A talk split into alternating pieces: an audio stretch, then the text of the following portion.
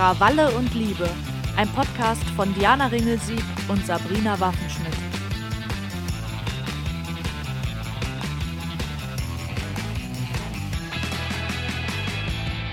Diana, hallo. Hello, hello, hello. Na? Na? Sind wir schon wieder an so einem Punkt, wo sich anfühlt, als hätten wir uns ewig nicht gesprochen, weil wir im Urlaub waren. Ja, und wir haben die letzte Episode ganz früh in diesem Zwei-Wochen-Rhythmus aufgenommen und diese jetzt hier ganz spät. Und dann, ja. Das ist auch so lustig, weil wenn wir uns dann mal länger irgendwie nicht sehen, das ist ja auch so total. wir sehen uns ja eigentlich super selten sowieso. Aber wenn eine von uns beiden im Urlaub ist und ist nicht in ihrem Alltag, dann vernachlässigen wir ja so ein bisschen unseren täglichen Austausch. Mhm. Und irgendwann habe ich dich so vermisst und dann habe ich dir ja schon eine Sprachnachricht geschrieben und gesagt, es fühlt sich an, als hättest du mit mir Schluss gemacht. Geghostet. Boah, das wäre so schlimm. Ey, wenn du mich ghostest nee. und ich stehe hier alleine mit dem Podcast, Alter. also ich muss sagen, ich habe schon in meiner Vergangenheit Männer geghostet, shame on me, aber noch nie meine Freundinnen. Das wird da auch mal ein Thema. Also das ist ja schon ein schöner Ausblick. Ein kurzer Rückblick nochmal zu unserer letzten Folge. Wir haben in der letzten Folge ja über das Thema Alkohol gesprochen und auch vor allen Dingen über unsere alkoholische Sozialisation als Frauen auch. Und dann auch noch als Frauen der Generation Alkopop. Mhm. Und ich habe gemerkt, dass das Feedback zu diesem Thema eher in Privatnachrichten kam. Also die Leute hatten schon das Bedürfnis, ihre Erfahrungen zu teilen und haben das dann aber lieber unter Ausschluss der Öffentlichkeit gemacht. Das fand ich sehr spannend, denn da waren auch noch mal so zwei Punkte bei. Also einer zum Beispiel war der, dass mir jemand geschrieben hat, ob wir das auch kennen, dass es damals Menschen gab und die Person gehörte selbst dazu, die in ihrem Jugendalter sich auf Partys zwischendurch den Finger in den Hals gesteckt hat, um sich zu übergeben und weiter trinken zu Ach, können. Krass. Also um länger durchzuhalten. Und das fand ich schon krass. Wobei mir dann eingefallen ist, dass ich das auch aus meinem eigenen Freundeskreis kenne. Das haben aber bei uns eher die Jungs gemacht. Also so wirklich in einem Witz heraus und dann auch so manchmal einfach so vor aller Augen Gott. auf so einer Gartenparty. Also das Kotzen quasi inszeniert und ins Lächerliche gezogen, um dann weiter zu trinken. Ja, krass. Ich frage mich gerade, ob das dann herkommt aus, äh, ich kann so viel saufen oder weil es so viel Spaß macht. Aber jetzt, wo du sagst, eines der ekligsten Dinge, die ich jemals gesehen habe, war, da war ich auch Teenagerin und da haben zwei aus meiner Klasse rumgeknutscht und dann hat der eine sich übergeben und dann haben sie weitergeknutscht. Uah. Ah! ah, ist eklig. Ja, gut.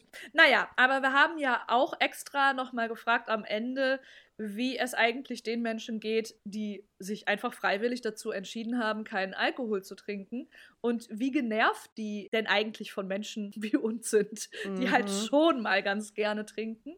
Und da kamen auch ein paar Rückmeldungen zu und welche da mehrfach aufgetaucht ist, ist die, und das kann ich total nachvollziehen, dass aufgrund der Tatsache, dass diese Leute ja sowieso nichts trinken, häufig im Freundinnenkreis automatisch eingeplant wird, dass die ja dann fahren können. Und es ist natürlich total bescheuert, weil diese Menschen haben sich ja vielleicht auch dazu entschlossen, nichts mehr zu trinken, eben weil sie auch unabhängig sein wollen und sich diesen ganzen Verfall eines Abends nicht bis zum Ende geben wollen. Und dann wollen die natürlich nicht bis zur letzten Sperrstunde da bleiben, um dann auch noch die ganzen Betrunkenen einzeln nach Hause zu fahren. Ich erinnere mich, in meinem Freundeskreis gab es auch einen, also der trinkt einfach nicht, schon immer nicht und war dann oft der Fahrer, aber bei dem war auch ganz klar, der ist immer um 12, 1 abgehauen. Und ja, wenn du den als Fahrer nutzen wolltest, musst du halt auch um 12, 1 abhauen. Und das war dann ein ganz guter, gangbarer Weg. Ja, naja, so viel dazu. Wer es noch nicht gehört hat, der kann im Anschluss an diese Folge gerne nochmal einmal zurück und sich unsere Alkoholfolge geben. Yes. Wobei man sagen muss,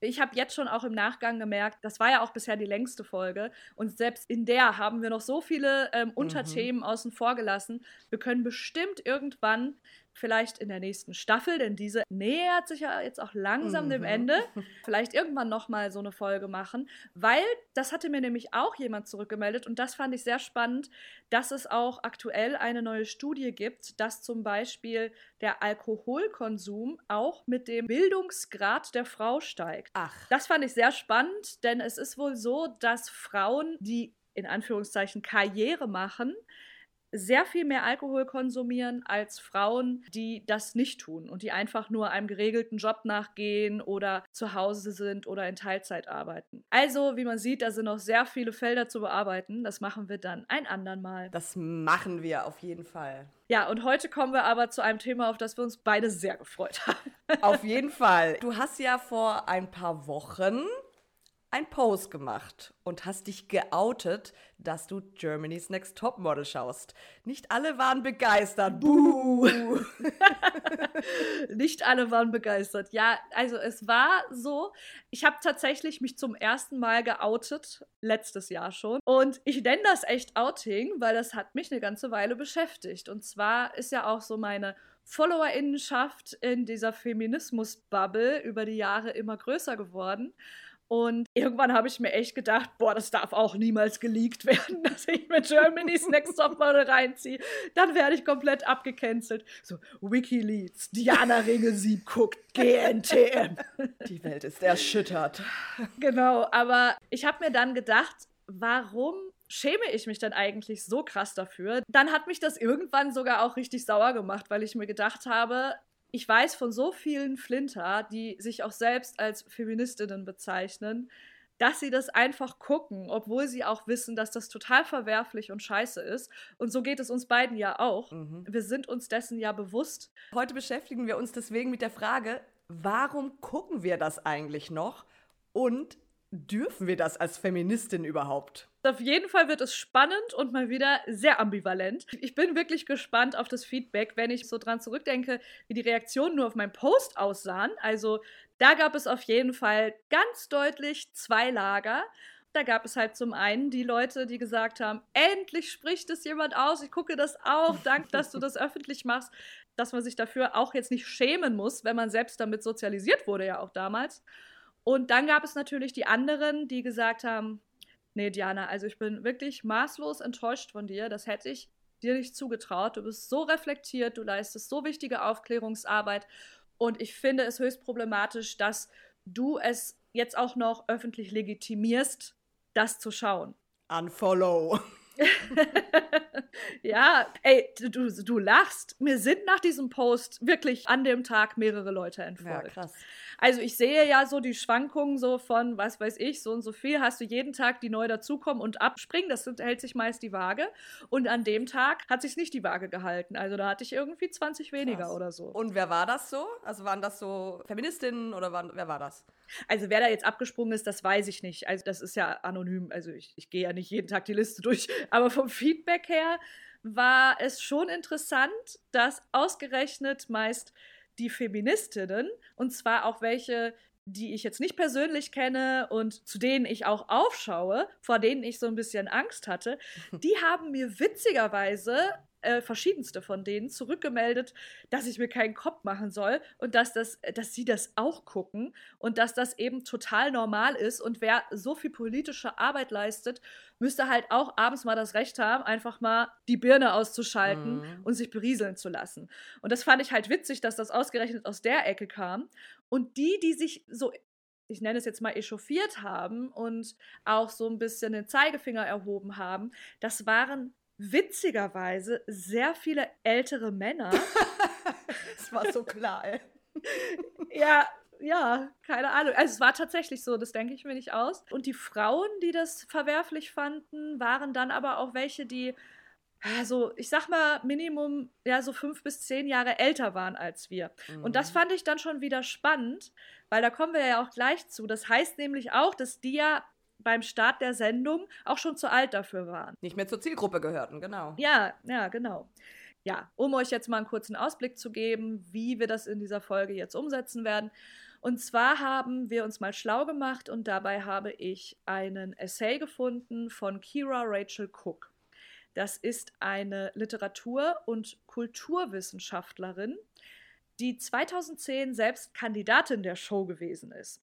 Und die hat ihre Masterarbeit damals darüber geschrieben und hat daraus dann später diesen Essay gemacht, den sie veröffentlicht hat, namens Vom Mädchen zum Model, Faszination Germany's Next Top Model. Und das ist natürlich wirklich eine spannende Grundlage für diese Folge gewesen, weil sie das auch nochmal aus medienwissenschaftlicher Sicht alles auseinandergenommen hat, vor dem Hintergrundwissen selbst hinter den Kulissen dabei gewesen zu sein. Das war wirklich interessant und Kira ist 2010 selbst aus der Show ausgeschieden, weil die Jury ihr, ich zitiere, damals einen schwierigen Körper attestierte. das schon schwieriger Charakter ist auch nicht gut bei GNTM.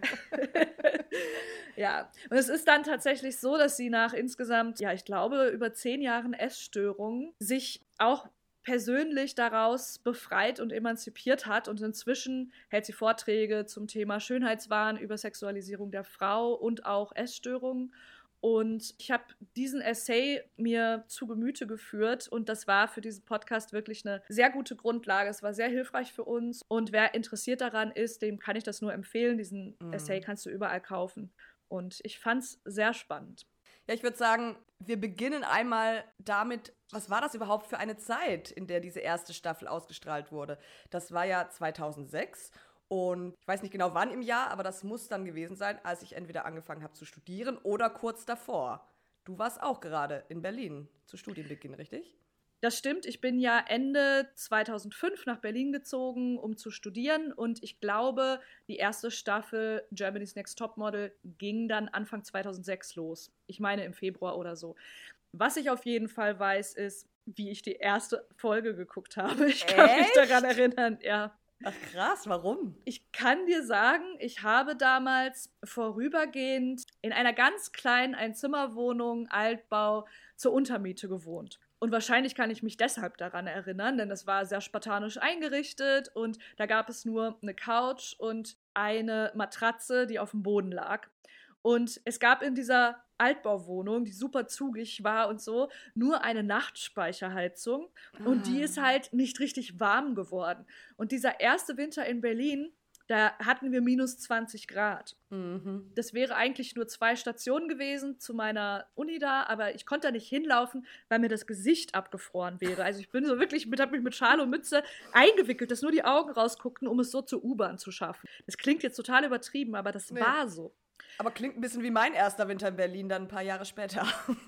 Ja, damals, da waren die Winter noch echte Winter.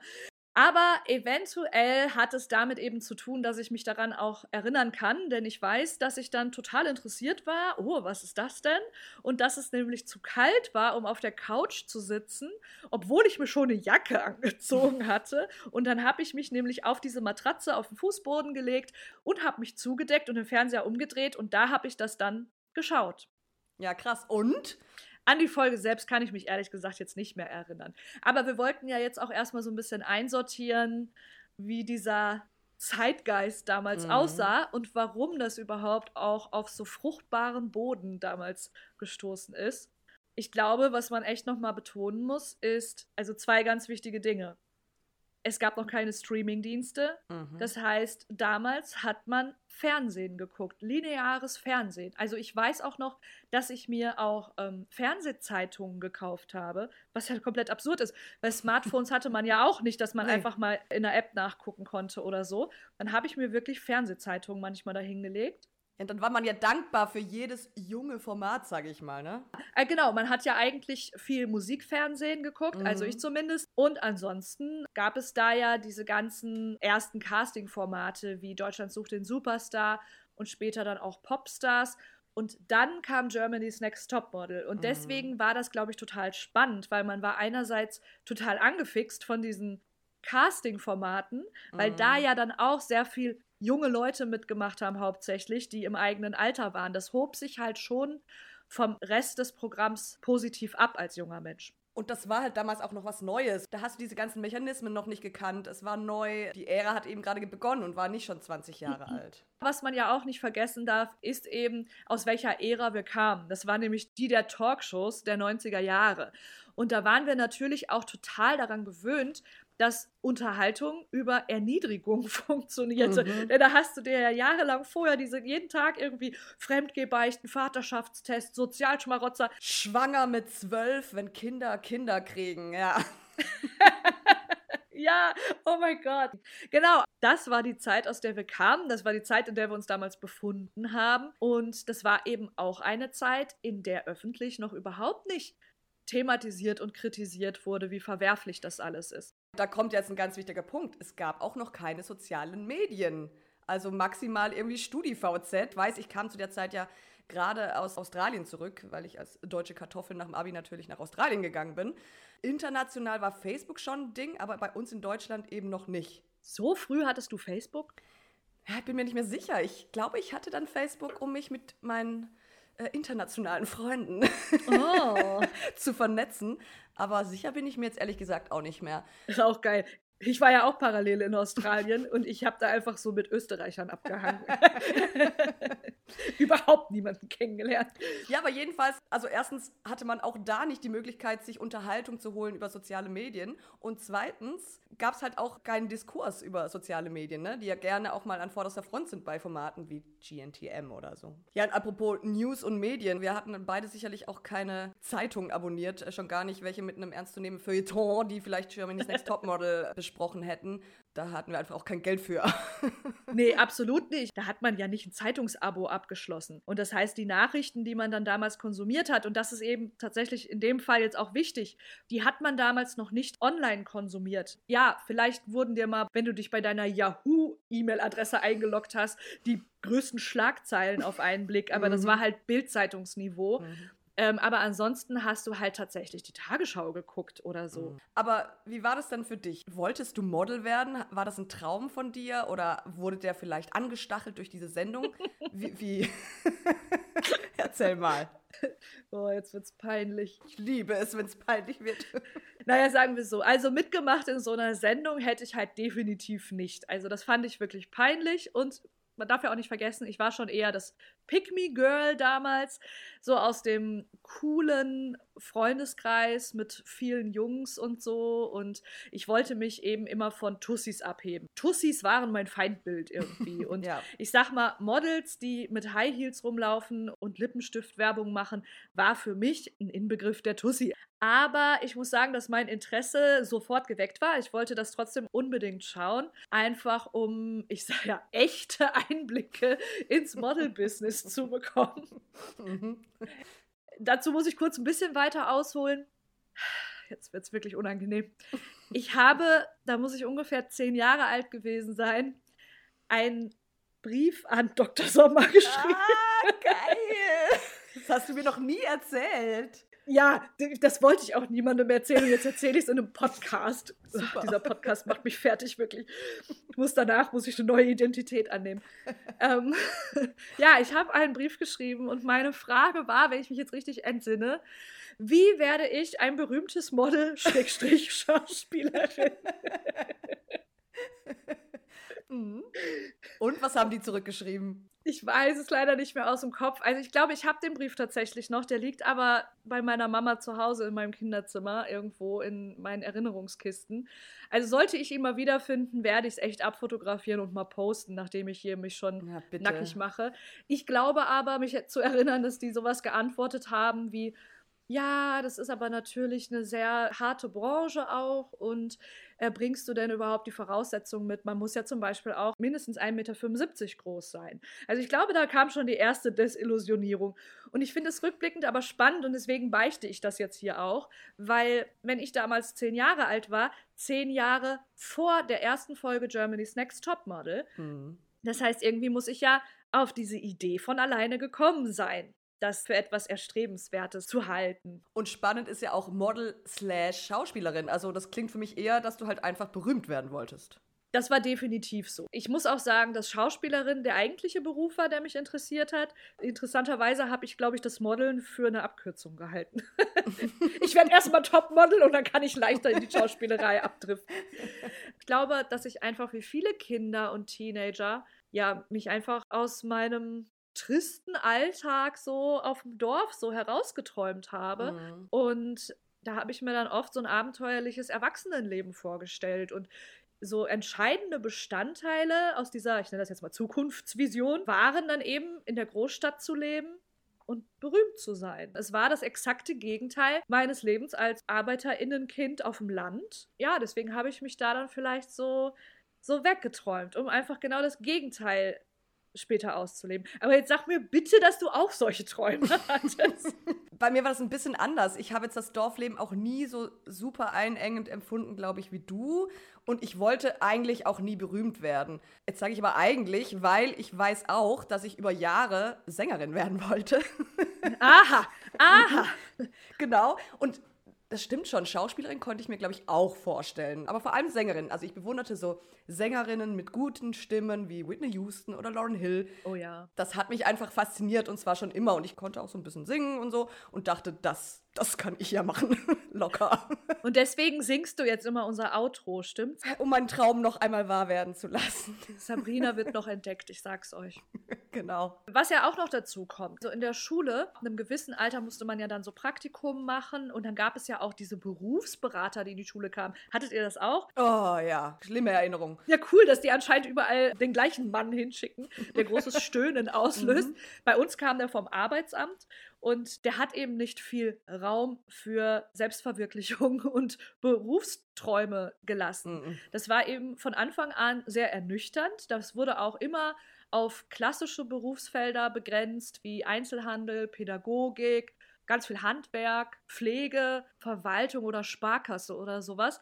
Und das hat mich halt persönlich alles überhaupt nicht abgeholt. Ich musste dann ein Praktikum machen, dann habe ich das halt in einem Kindergarten gemacht, obwohl mich das überhaupt nicht interessiert hat. Interessanterweise mit meiner damaligen besten Freundin gemeinsam, die jetzt Erzieherin ist. Aha, da hat's funktioniert.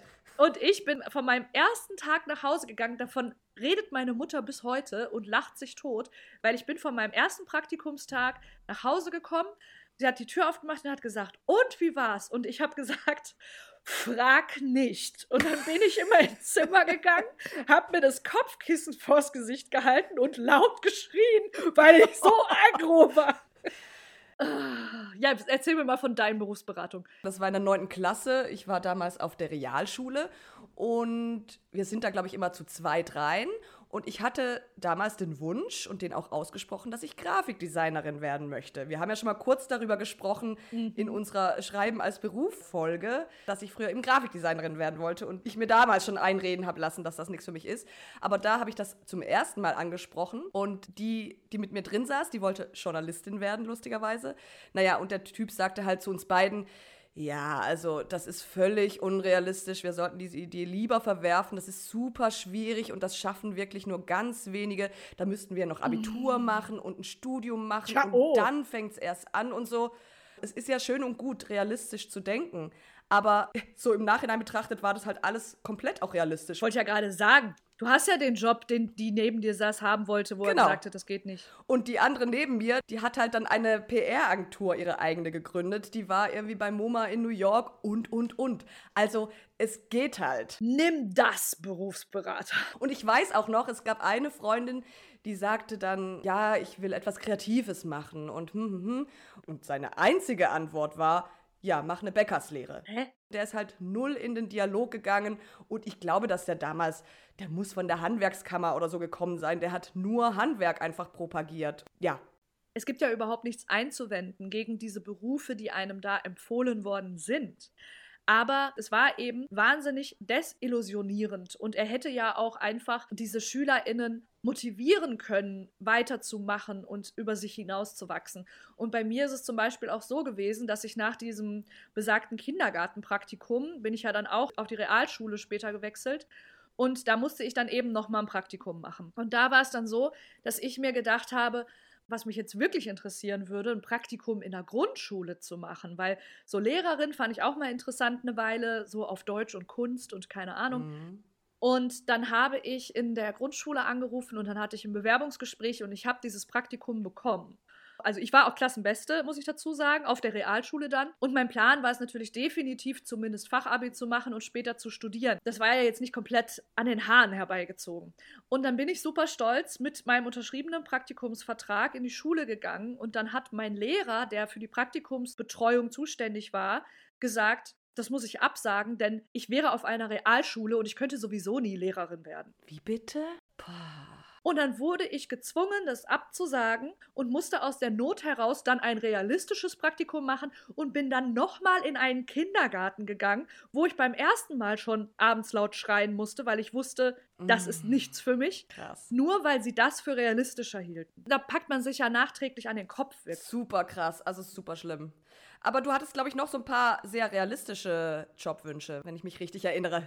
Sehr realistisch, sehr realistisch. Ich habe natürlich auch sehr viel Fernsehen geguckt und da hat man sich ja auch Inspirationen geholt. Also ich wollte auch eine Zeit lang, weiß ich noch, Archäologin werden und Rechtsanwältin werden, dann FBI-Agentin werden, zuständig für die X-Files. Ich war sehr enttäuscht, als ich herausgefunden habe, dass es die nicht gibt.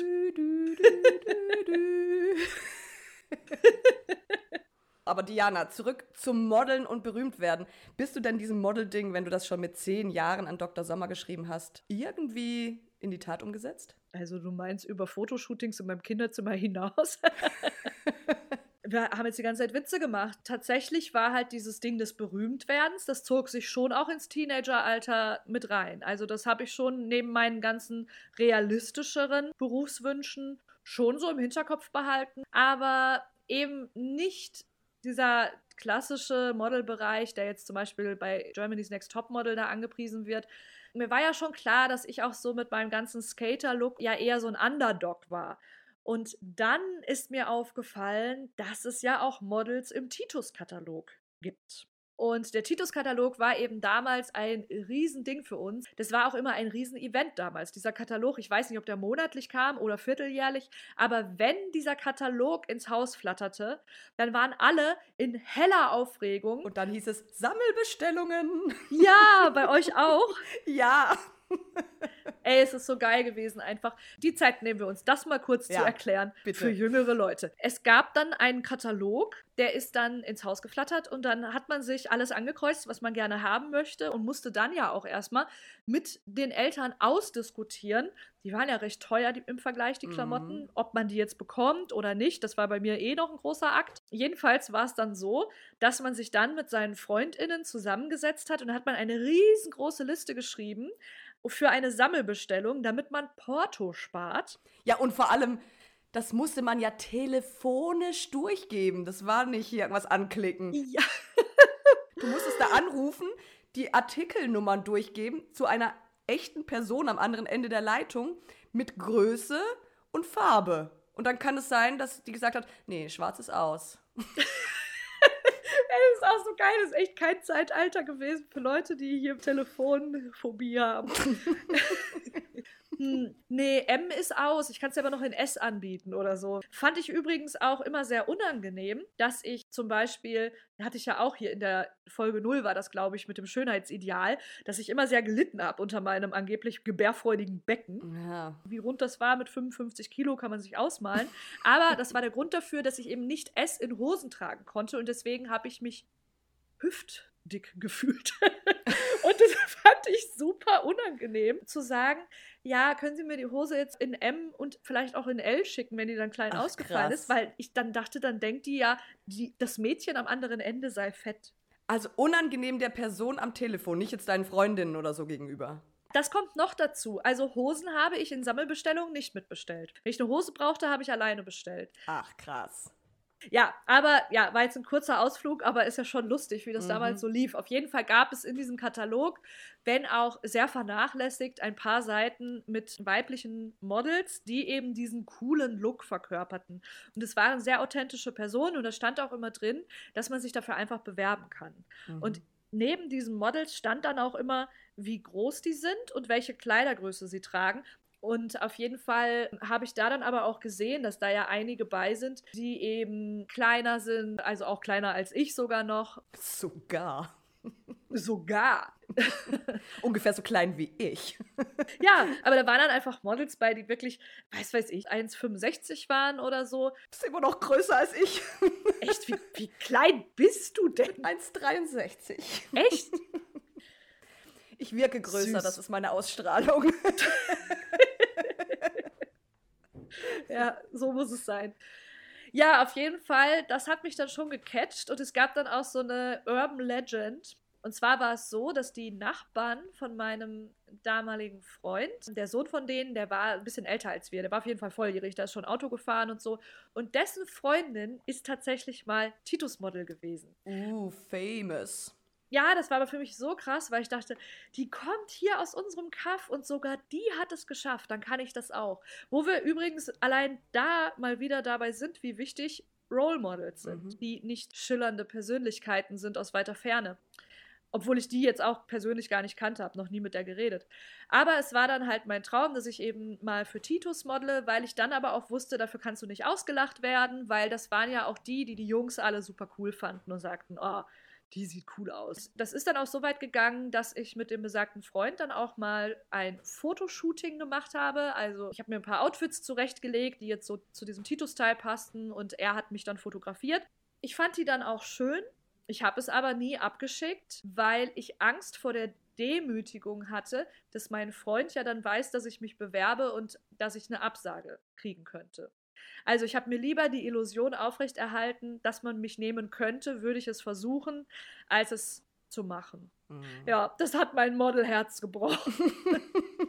Aber Illusion ist ganz lustig, weil dieses Model-Ding, man musste dafür ja mindestens, wir waren gerade bei der Größe 1,75 oder ich weiß nicht mehr, was damals 1,76 groß sein. Und ich wusste halt, okay, das schaffe ich nicht. Gleichzeitig war das aber kein Punkt an meinem Körper, den ich jetzt schlimm fand dann war für mich das Model raus, aber ich konnte mich ja immer noch der Illusion hingeben, dass ich sonst hätte Model werden können.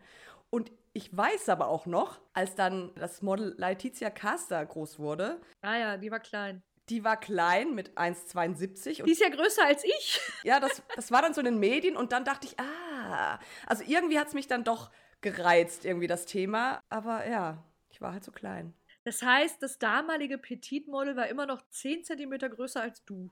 Mhm. Neun. okay. Also rückblickend glaube ich schon, dass diese absurde Sehnsucht nach Fame, die bei dir da jetzt ja auch so ein bisschen rauszuhören ist, schon aus der Not heraus entstanden ist. Und mhm. ich glaube, dass das eindeutig was damit zu tun hatte, dass man sich schon danach gesehnt hat, sich aus diesem ländlichen Raum mit den doch sehr begrenzten Möglichkeiten, was sich ja eben auch in diesen Berufsoptionen widerspiegelte, herausträumen und sich da raus emanzipieren wollte. Mhm. Kurzer Exkurs. Witzigerweise hat die Organisation für wirtschaftliche Zusammenarbeit und Entwicklung die PISA-Studie 2019, also ist gar nicht so lange her, für eine Sonderbefragung genutzt. Und zwar haben die eine halbe Million 15-Jährige aus 41 Ländern befragt, in welchem Beruf sie sich mit 30 sehen. Und es haben natürlich alle gedacht, da kommen jetzt die wildesten Future-Ideen und Digitalisierungsberufe. Influencer. Genau, InfluencerInnen oder was weiß ich, irgendwas mit künstlicher Intelligenz und was es da alles gibt. Ich höre da ein Aber. Aber aller Erwartungen entgegen lagen da dann auch genau die klassischen Berufe ganz weit vorne und die waren so weit weg von Digitalisierung und, und so weiter, wie bei uns damals. Und zwar war es so, die Top 3 der Mädchen waren Lehrerin, Ärztin und Erzieherin und die Top 3 der Jungs waren dann immerhin IT-Spezialist und Industriemechaniker und Kfz-Mechaniker. Okay. Und das finde ich wirklich spannend, weil wir reden hier gerade von einer Berufsberatung von vor 20 Jahren, wo wir schon das Gefühl hatten, das ist uns zu eng und zu altbacken, was uns für Möglichkeiten aufgezeigt werden. Mhm. Und jetzt sind 20 Jahre vergangen. Es gibt eine Million neue Berufe, die auch dazugekommen sind. Aber selbst da waren es einfach diese Klassiker. Und auch um das jetzt nochmal zu betonen, ich finde das überhaupt nicht schlimm. Es gibt absolute Berechtigung, dass das Berufswünsche sein können. Und es gibt Klar. super viele Menschen, die diese Berufe sich ausgesucht haben und die super happy darin sind. Aber als ich das jetzt gelesen habe, habe ich mich dann wirklich nochmal so daran zurückerinnert gefühlt, an diese Ratlosigkeit. Ja, dafür konnte ich mich halt schon in der Grundschule nicht begeistern. Mir ging es halt schon immer um Selbstverwirklichung. Und die hat halt keinen Platz in Berufsorientierungstests. Mhm. Aber du, jetzt zurück nach 2006 und dem Start der ersten Staffel von Germany's Next Topmodel. Du bist in Berlin gelandet, ich war auch kurz vor meinem Studium. Du warst immerhin schon mal in der Großstadt gelandet. Also erster Teil des Traums stabil umgesetzt. Ja, Großstadt konnte ich mit Berlin abhaken. Aber habe ich ja auch schon öfter angeteasert. Ich bin ja dann an einer Hochschule für Wirtschaft und Recht gelandet. mein Berufsberater hätte sich gefreut, sagen wir mal so. Aber das war halt natürlich der Tatsache geschuldet, dass ich mit Fachabi halt erstmal weder Forensik noch Publizismus oder Kunst studieren konnte. Dann saß ich da halt zwischen BWLern und VWLern und ich sag jetzt mal, das Ausbrechen aus der Norm ging da so bedingt. Und dann kam GNTM und hat dich gerettet.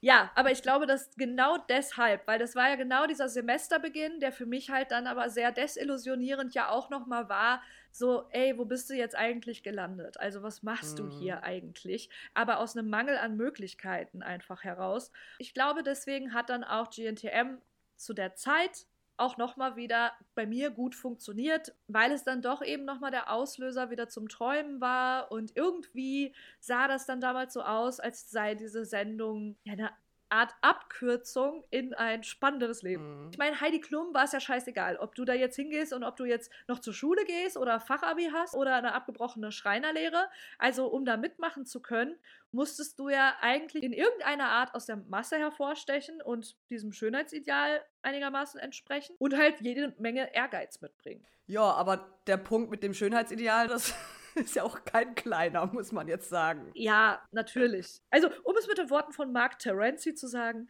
The Regals are the Regals. und das war dann halt Mindestgröße und auch keine Tattoos und aber auch keine Kurven. Das, was es ja auch inzwischen alles erlaubt ist da, das war eben damals noch nicht. Und deswegen hat das natürlich schon den Beigeschmack bei einem selbst auch hinterlassen, dass der eigene Körper nicht gut genug ist. Übrig geblieben in deinem Gefühl ist ja nicht, mein Körper ist nicht gut genug, um bei Germany's Next Topmodel mitzumachen. Übrig geblieben ist, dein Körper ist nicht gut genug. Punkt. Mhm. Die sind ja dann auch in dieser Sendung dann teilweise ausgemessen worden vor den Kameras. ja. Ist ja auch komplett absurd gewesen. Und es hatte schon gewissermaßen Konsequenzen für meinen Alltag, würde ich sagen. Weil ich bin ja dann damals gerade zum ersten Mal von zu Hause ausgezogen und auf mich gestellt gewesen. Und das heißt, ich habe dann das sogar als eine Art Selbstermächtigung empfunden, nicht mehr essen zu müssen, weil mir dreimal täglich Mahlzeiten auf den Tisch gestellt werden. Boah, das finde ich jetzt aber krass, ehrlich gesagt. Also, ich kenne das auch eher andersrum. Die Leute nehmen mir meistens zu, weil sie dann selber kochen müssen. Und ich finde es vor allem oh, schon ein bisschen bedenkliche Gedanke. Ja, sicher ist das bedenklich. Aber ich würde jetzt auch rückblickend nicht sagen, dass Germany's Next Topmodel schuld daran ist. Aber es ist nun mal einer der Faktoren, die zu diesem Zeitpunkt da reinspielten. Ich empfand das als super spannend, dann auch irgendwie so mit meinem was heißt mit meinem Gewicht zu experimentieren, aber ich, ich war einfach in einer ganz anderen Möglichkeit, selbst auch zu sagen, nee, ich habe keinen Hunger, ich esse nicht. Ich musste nicht aus Anstand essen, weil das Mittagessen da steht. Und das ist dann natürlich auch so ein bisschen eskaliert. Also ich weiß halt schon auch, dass meine Mutter zum Beispiel mich nach den ersten Monaten erstmals da besucht hat in Berlin und die war so schockiert, als sie mich gesehen hat, weil ich so abgenommen hatte. Und die hat dann auch echt ein ernstes Wörtchen mit mir geredet. Ich bin von allen drauf angesprochen worden. Boah, Diana, jetzt aber nicht noch mehr abnehmen, ne? Da sind schon bei einigen so die Alarmglocken, glaube ich, angegangen. Mhm. Aber es gab eben auch viele Männer. Also ich hatte zum Beispiel einen sehr guten Freund damals, der war auch ein bisschen älter als ich. Das heißt, ich habe den auch so ein bisschen angehimmelt, also einfach weil ich den cool fand so.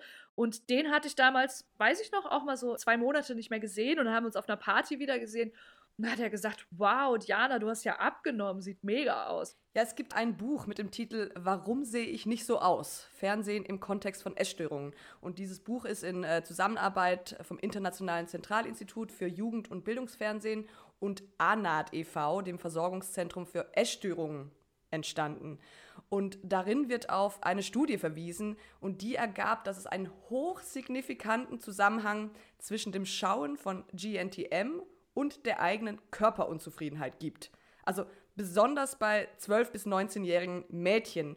Und darin steht, untergewichtige Mädchen, die die Sendung schauen, fühlen sich fünfmal häufiger zu dick als untergewichtige Mädchen, die noch nie GNTM gesehen haben. Und das sind nur die Untergewichtigen. Wow, also das passt tatsächlich total, denn ich habe vor diesem ganzen Hintergrund mein BMI aus dieser Zeit von damals ausgerechnet. Mein Ergebnis 17,3 und ein BMI-Wert unter 17,5 gilt als anorektisch. Um mit diesem viel zu niedrigen Körpergewicht nicht die Gesundheit zu gefährden, sollten Sie dringend einen Arzt aufsuchen. Krass. Also das heißt, du warst eine dieser untergewichtigen jungen Frauen aus der Studie sozusagen. Die, die das geguckt haben und trotzdem nicht realisiert haben, wie dünn sie sind. Es gab auch noch eine zweite Studie des gleichen Instituts, des IZI, und die befasste sich mit PatientInnen, die sich wegen Essstörung gerade in therapeutischer Behandlung befanden. Und das finde ich auch krass, fast ein Drittel der von Essstörungen betroffenen Teilnehmenden gab an, dass Germany's Next Topmodel einen sehr starken Einfluss auf ihre Krankheit ausgeübt hat. Ein Drittel. Man muss an der Stelle auch noch mal sagen, um den Zeitgeist auch noch mal hervorzuheben und es besser einordnen zu können. Das war ja nicht nur Germany's Next Topmodel. Ich habe jetzt noch mal gegoogelt, was es da alles gab. Also nur um ein paar zu nennen, von Sendungen wie Extrem schwer, Extrem schön, The Biggest Loser, mhm. Das Model und der Freak und mein Favorite, The Swan. Kannst du dich daran noch erinnern? Oh Gott. Ey, das war die krasseste Sendung aller Zeiten, dass das überhaupt irgendwie legal war. Das waren dann Frauen, oft Mütter irgendwie und waren dann nicht mehr zufrieden mit ihrem Körper. Und dann sind die erstmal so durch Diät und Ernährung gegangen und Sport und Selbstbewusstseinsaufbau bei einer psychologischen Beratung. Und in diesem Prozess, den du gerade beschreibst, durften die über Wochen nicht in den Spiegel gucken. Richtig. Die durften selber nicht in den Spiegel schauen und die hatten keinen Kontakt zur Familie. Und dann kam aber einfach zwei bis fünf Schönheits-OPs obendrauf. das ist so geisteskrank, wirklich. Da wurde dann Fett abgesaugt, da wurde Botox gespritzt, da wurde die Nase verändert. Und dann, dann kam ja das große Finale, die Enthüllungssendung. Und da wurde dann die Familie zu einer Location geladen und dann durfte sich die Frau zum ersten Mal im Spiegel anschauen und alle haben geheult. Das ist so weird gewesen. Das wurde so als Glück inszeniert, aber ich glaube, die Kinder haben einfach ihre Mutter nicht mehr erkannt. Ey, mal ganz im Ernst, bei dieser Enthüllung, das muss ja schockierend sein. Die haben in den Spiegel geguckt, da standen nicht mehr sie. Ja. Also die hatten Gesichts-OPs, die haben die Hälfte ihres Körpergewichts verloren. Dann waren die natürlich noch super krass geschminkt. Also das war eine, also wie du schon sagst, dass das legal war, verstehe ich bis heute nicht. Aber das war halt diese Zeit und in der suggerierte man uns natürlich die ganze Zeit, dass diese unrealistischen und halt super gefährlichen Schönheitsideale gesetzt sind. Und jetzt können wir ja mal einmal so einen groben Abriss geben, wie sich diese Sendung im Laufe der Jahre verändert hat einfach und wie sie so aufgebaut ist.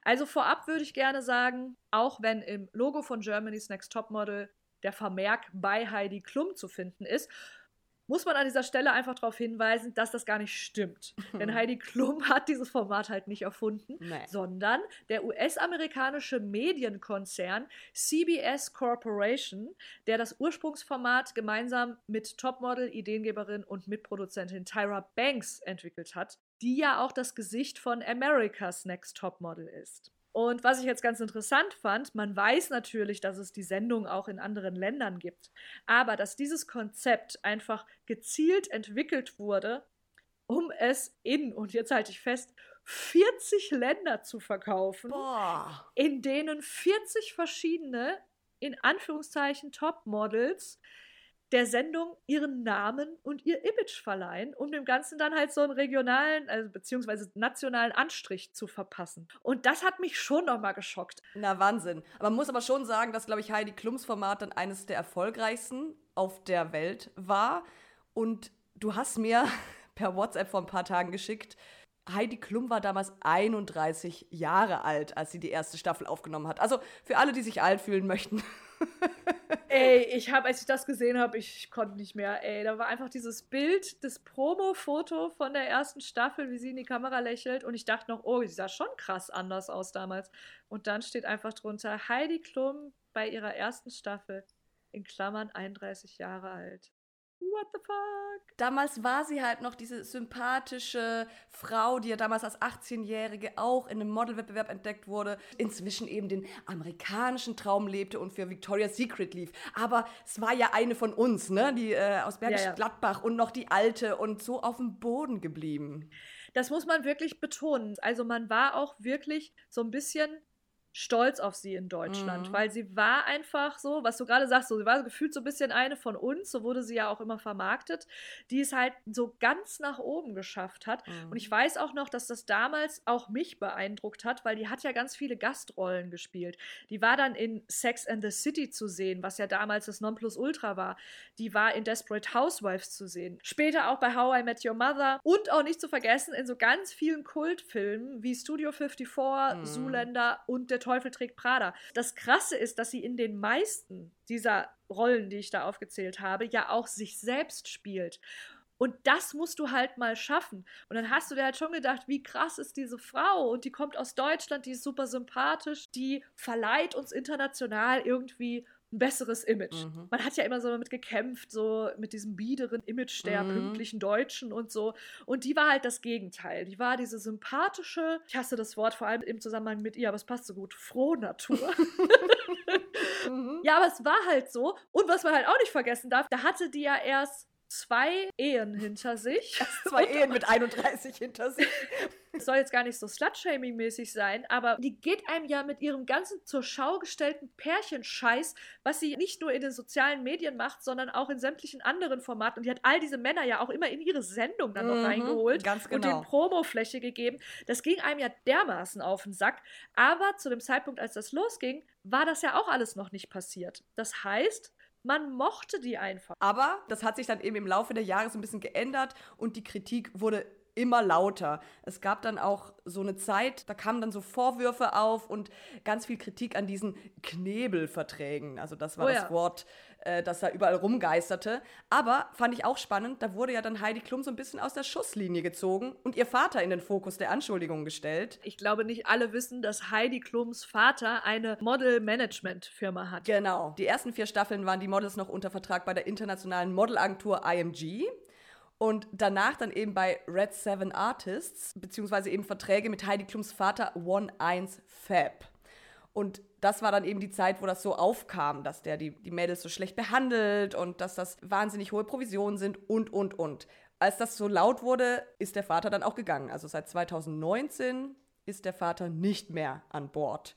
Und seither sind die Teilnehmerinnen im Erfolgsfall vertraglich an die PR-Agentur Sam gebunden. Was ich ja schon spannend fand, das ist keine Modelagentur, das ist eine PR-Agentur. Und sagt ja schon vieles, auf was wir nachher auch noch kommen. Und auch noch ein Fun-Fact: Leni Klum, von der du gerade sprachst, also die Tochter von Heidi Klum, ist nicht bei Sam unter Vertrag. Ach nee. Ist wohl doch nicht so die geilste Agentur. Maybe not. Maybe. not. Einen Höhepunkt hat diese Kritik dann auch mit einer Protestaktion von Femen Deutschland gefunden. Und zwar während der Live-Finalshow der achten Staffel in 2013 stürmten zwei Aktivistinnen von Femen auf den Laufsteg und die hatten eben auf ihre bloßen Oberkörper geschrieben Sadistic Show und Heidi Horror Picture Show. Femen war oder ist, aber sie sind eben nicht mehr so präsent, eine feministische Aktivistinnengruppe, die sich 2008 in der Ukraine gegründet hat und seit 2010 sind sie mit oben ohne Protesten dann eben aufgefallen.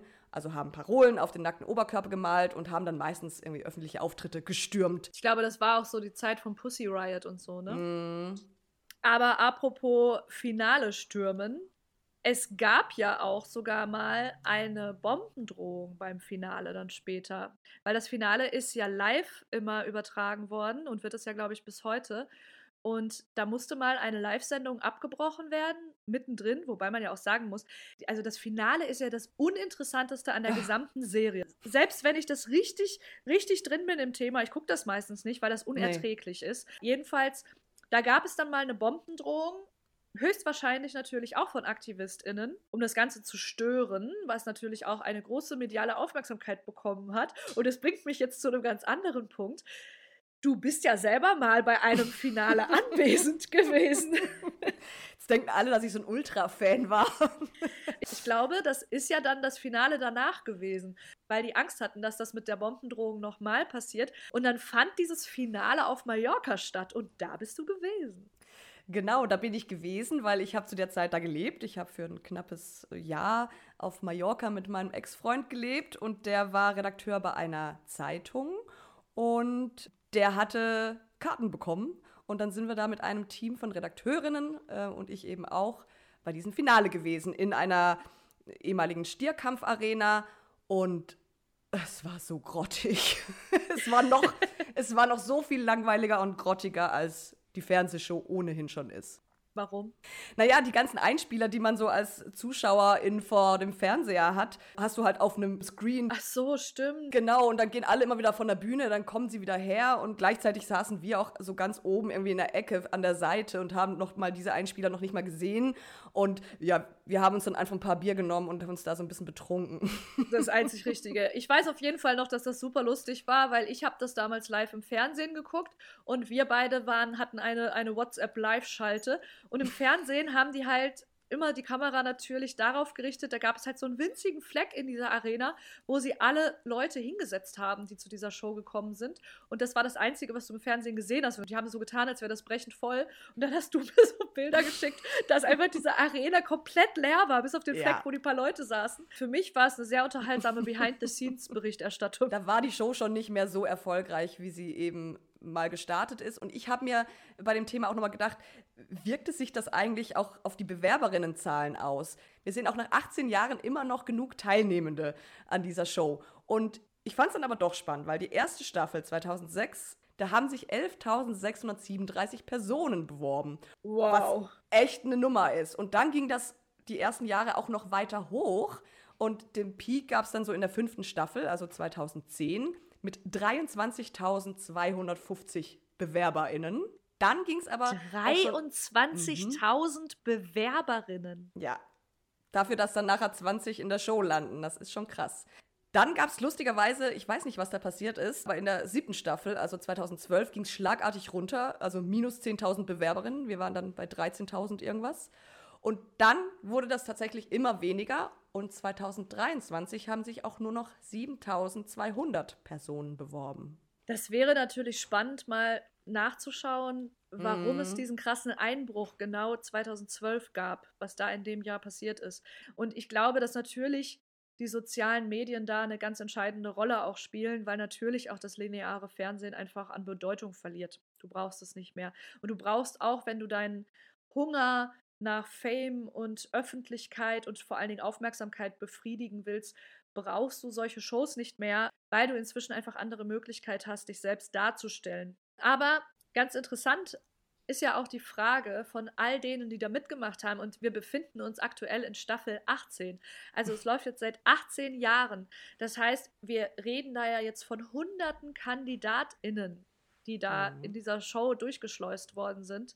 Wer von denen ist denn eigentlich am Ende tatsächlich auf den glamourösen Laufstegen in Mailand, London, Paris und New York gelandet? Also ich meine, das schaffen ja nur die allerwenigsten, oder? Also ich habe mal nachgeschaut und bitte nagelt mich nicht allzu sehr darauf fest, weil das war jetzt eine kurze Internetrecherche. Aber es sieht schon so aus, dass viele haben irgendwie so ein bisschen nebenbei gemodelt oder zumindest am Anfang und haben irgendwelche Werbedeals eingesteckt. Aber so wirklich als nachhaltiges internationales Model arbeiten dann nur sehr wenige. Eine, die am erfolgreichsten ist, ist Alisa Ailabuni. Die hat 2010 die fünfte Staffel gewonnen. Auch als Model erfolgreich sind Luisa Hartmann, die die siebte Staffel gewonnen hat, Vanessa Fuchs und Toni Dreher Adenuga. Wie gesagt, kurze Internetrecherche. Aber was Germany's Next Topmodel halt stattdessen vor allem hervorbringt, ist der eigene ProSieben-Nachwuchs. Tough lässt grüßen. Tough, äh, Red und natürlich auch sonst ganz viele C-Promi-Formate wie Dschungelcamp oder Too Hot to Handle oder oh, Bachelorette yeah. und Co. Die meisten bauen aber irgendeine Art eigene Marke auf. Zum Beispiel Sarah Nuru, die als Unternehmerin und Botschafterin unterwegs ist. Oder Stefanie Giesinger, die einfach, ich weiß nicht, ob sie die Top-Influencerin in Deutschland ist. Ich wollte gerade sagen, also ich, die hat ja Millionen Follower, glaube ich. Fünf Millionen oder so? Naja, oder Marie Nasemann, die eben ihren eigenen Podcast hat und, und, und. Das Ziel einer Castingshow ist halt auch, und da ist jetzt total egal, ob es jetzt um GNTM geht oder um Deutschland sucht den Superstar oder The Voice und was da alles gibt, ist halt nie das größtmögliche Talent zu finden, sondern die besten Einschaltquoten zu erzielen. Also mhm. das Ziel einer Castingshow ist eine Castingshow. Mhm. Das heißt, es geht einfach immer nur um bestmögliche Quoten, denn mit steigender Quote können natürlich auch die Werbeplätze für mehr Kohle verkauft werden und bei GNTM kommt dann ja auch noch der praktische Nebeneffekt hinzu, dass den Zuschauenden in der Sendung ja auch Produkte nahegelegt werden durch ganz geschicktes Product Placement. Die Models kriegen dann ja auch immer so Geschenke von irgendwelchen Kosmetikfirmen, die dann in die Kamera gehalten werden oder irgendwelche schönen Handtaschen, ganz zu schweigen von den ganzen DesignerInnen, die sich in dieser Sendung ja auch positionieren und da eine Plattform bekommen. Ja, passt super, ne? Also erst werden dir die Körperkomplexe eingeredet und dann die Produkte geliefert, mit denen du sie abmildern kannst. Genau. Win-win. ja, zumindest für den Kapitalismus. Ja. Ja, aber der steht ja sowieso wirklich im Zentrum einfach dieser, dieser ganzen Sendung. Bei ProSieben geht es da ja eindeutig nur um die Gewinnmaximierung. Also, das ist ja jetzt auch keine Überraschung. Und was man ganz klar sagen muss, ist, dass Kandidatinnen und somit ja auch alle Zuschauenden durch diese Sendung noch einmal mehr lernen, dass das wichtigste Kapital einer Flinter ihr Körper ist und dessen Instandhaltung. Und dafür gibt es dann eben die zahlreichen Produktempfehlungen. Und dann kommt ja noch on top, dass die Kandidatinnen ja auch im Zuge dieser Serie die ganze Zeit mit Reisen geködert werden. Denn je mhm. weiter du kommst, desto mehr Kontinente darfst du bereisen innerhalb der Show. Und mhm. desto mehr Geschenke kannst du abgreifen, desto mehr Luxusmarken lernst du kennen. Und das heißt, sie ködern ja auch mit diesem Lifestyle, den du vermeintlich ausleben kannst in dieser Zeit. Die Frage, die ich mir stelle, ist halt, ob die Anwärterinnen wirklich überhaupt Models werden wollen. Also ist es das, was sie wollen? Fallen sie wirklich auf dieses Versprechen rein? Oder wollen sie halt wie ich früher einfach nur berühmt werden und aus ihrer kleinen Welt ausbrechen. Das ist ja auch in jeder Folge, das wird ja auch vielen immer vorgeworfen, auch in diesem, äh, in Anführungsstrichen, Medientraining. Ja, du willst ja bloß Follower kriegen. Ja, Überraschung. ich glaube, da, da sind solche und solche dabei. Ne? Ich könnte mir aber vorstellen, dass gerade zu Beginn der Show natürlich noch viel mehr KandidatInnen dabei waren, die wirklich vom Modelleben geträumt haben, gerade aufgrund der Tatsache, dass es durch Mangel an Social Media ja auch diesen Traum vom InfluencerInnen-Dasein noch gar nicht gab. Ich glaube aber, dass dann bei vielen irgendwann der Groschen gefallen ist, dass sie gemerkt haben, ha, eigentlich will ich ja die Aufmerksamkeit über meinen eigenen Insta-Kanal und dass sie halt merken, okay, wenn ich in diese Sendung komme, dann kann ich ganz schön viele Menschen abgreifen, die im Anschluss bei meinem Kanal bleiben und mir ist scheißegal, ob ich da jetzt weiterkomme mhm. oder nicht. Also mich würde ja mal interessieren, wie viele wirklich später mit ihrer Modelmappe irgendwo hinrennen und Bestrebungen haben, sich damit irgendwo zu bewerben und in diesem Job Fuß zu fassen. Oder ob die halt sich direkt bei TAF bewerben. ja, ich äh, hatte ja mal das Vergnügen, so eine Modelmappe mir anzugucken. Wie, du hattest das Vergnügen? Ja, ich habe ja früher mal bei einem Modemagazin gearbeitet und war auch äh, Praktikantin davor. Und da stand eines Tages zwei Germany's Next Topmodel-Kandidatinnen vor der Tür. What? Das wusste ich nicht. Was? Genau, die haben dann im Verlag geklingelt und weil eh klar war, dass wir die nicht wollen, wurde die Praktikantin, nämlich ich, vorgeschickt und ich habe dann ein Gespräch mit den beiden geführt. Ach, krass. Ja, wie? Und magst du sagen, wer das war? Das war die Giselle. Ich weiß nicht, ob du dich erinnerst. Die oh, Heulsuse der Staffel X. Ja, Giselle hat immer geweint. Genau. Und an die andere kann ich mich nicht mehr erinnern. Aber gerade Giselle, die ja sehr als Heulsuse und so inszeniert wurde, die kam dann recht professionell da bei mir an und ganz demütig. Und dann haben die, habe ich mich mit denen unterhalten und die Modelmappe angeschaut, wo einfach wirklich die Hälfte aller Fotos ich erkannt habe und die Shootings dahinter natürlich gekannt Ach, habe. Aber das stand da nicht mehr drauf vorne oder so. Nee, also da stand jetzt nicht fett GNTM vorne auf der Mappe, aber das war halt irgendwie allen Beteiligten klar, aber ich habe das jetzt auch nicht angesprochen. Ich meine, ich war zum ersten Mal und zum letzten Mal in so einer Situation, ich habe halt so ganz professionell getan. Aber es war halt klar, die kriegen keinen Job bei uns. Das heißt, das war dann von vornherein, ohne jetzt ihre Fotos und so weiter zu kennen, ein Ausschlusskriterium für euch, dass Kandidatinnen dieser Show eine Chance bekommen? Ich würde schon sagen, ja. Also generell war das jetzt bei unserem Magazin eher unüblich, dass da einfach Models generell geklingelt haben und die hast du dann genommen. Ne? Das war ein ganz anderer Prozess, das zum einen. Aber zum anderen ich glaube, Magazine, die auch so ein bisschen so einen Promi-Fokus haben oder auch irgendwie niederpreisiger sind und vielleicht Teenager ansprechen, da ist das schon spannend, Germany's Next Topmodel-Kandidatin zu nehmen, aber für so ein hochwertiges Magazin, nee. Das ist einfach ein schlechtes Image. Und habt ihr euch dann einfach verabschiedet oder musstest du dann sagen, das wird nicht? Sowas, wie man heute noch sagt in Business Call, wir nehmen das mal mit. Und hat Giselle geweint? nee, die ist ganz professionell gegangen. Und aber was ich da auch noch anschließen möchte, weil sich immer so viele über Heidi aufgeregt haben, dass sie ihre Models Mädchen nennt, das war tatsächlich auch in der Branche so. Also man hat das, man hat die Models Mädchen genannt. Ich weiß nicht, ob das immer noch so ist oder ob das überall so war, aber damals war der Begriff schon sehr üblich. Wie weird. Ja. Also, ich muss sagen, ich fand das auch bei Heidi damals erstmal gar nicht so krass. Ich war selber sehr viel jünger, dann war die da irgendwie in ihren 30ern und dass sie dann da von Mädchen gesprochen hat, fand ich erstmal relativ normal. Aber das ist ja dann schon zu Recht in die Kritik geraten. Ich finde, das kriegt ja dann auch immer erst recht einen ganz ekligen Anstrich, wenn du dann halt irgendwann da so einen Thomas Hayo oder so einen schmierigen Lappen sitzen hast, der von Mädchen redet und diese Mädchen sind halt schon Anfang, Mitte 20. Also mhm. da wird es dann halt echt so ein bisschen creepy. Mm, total.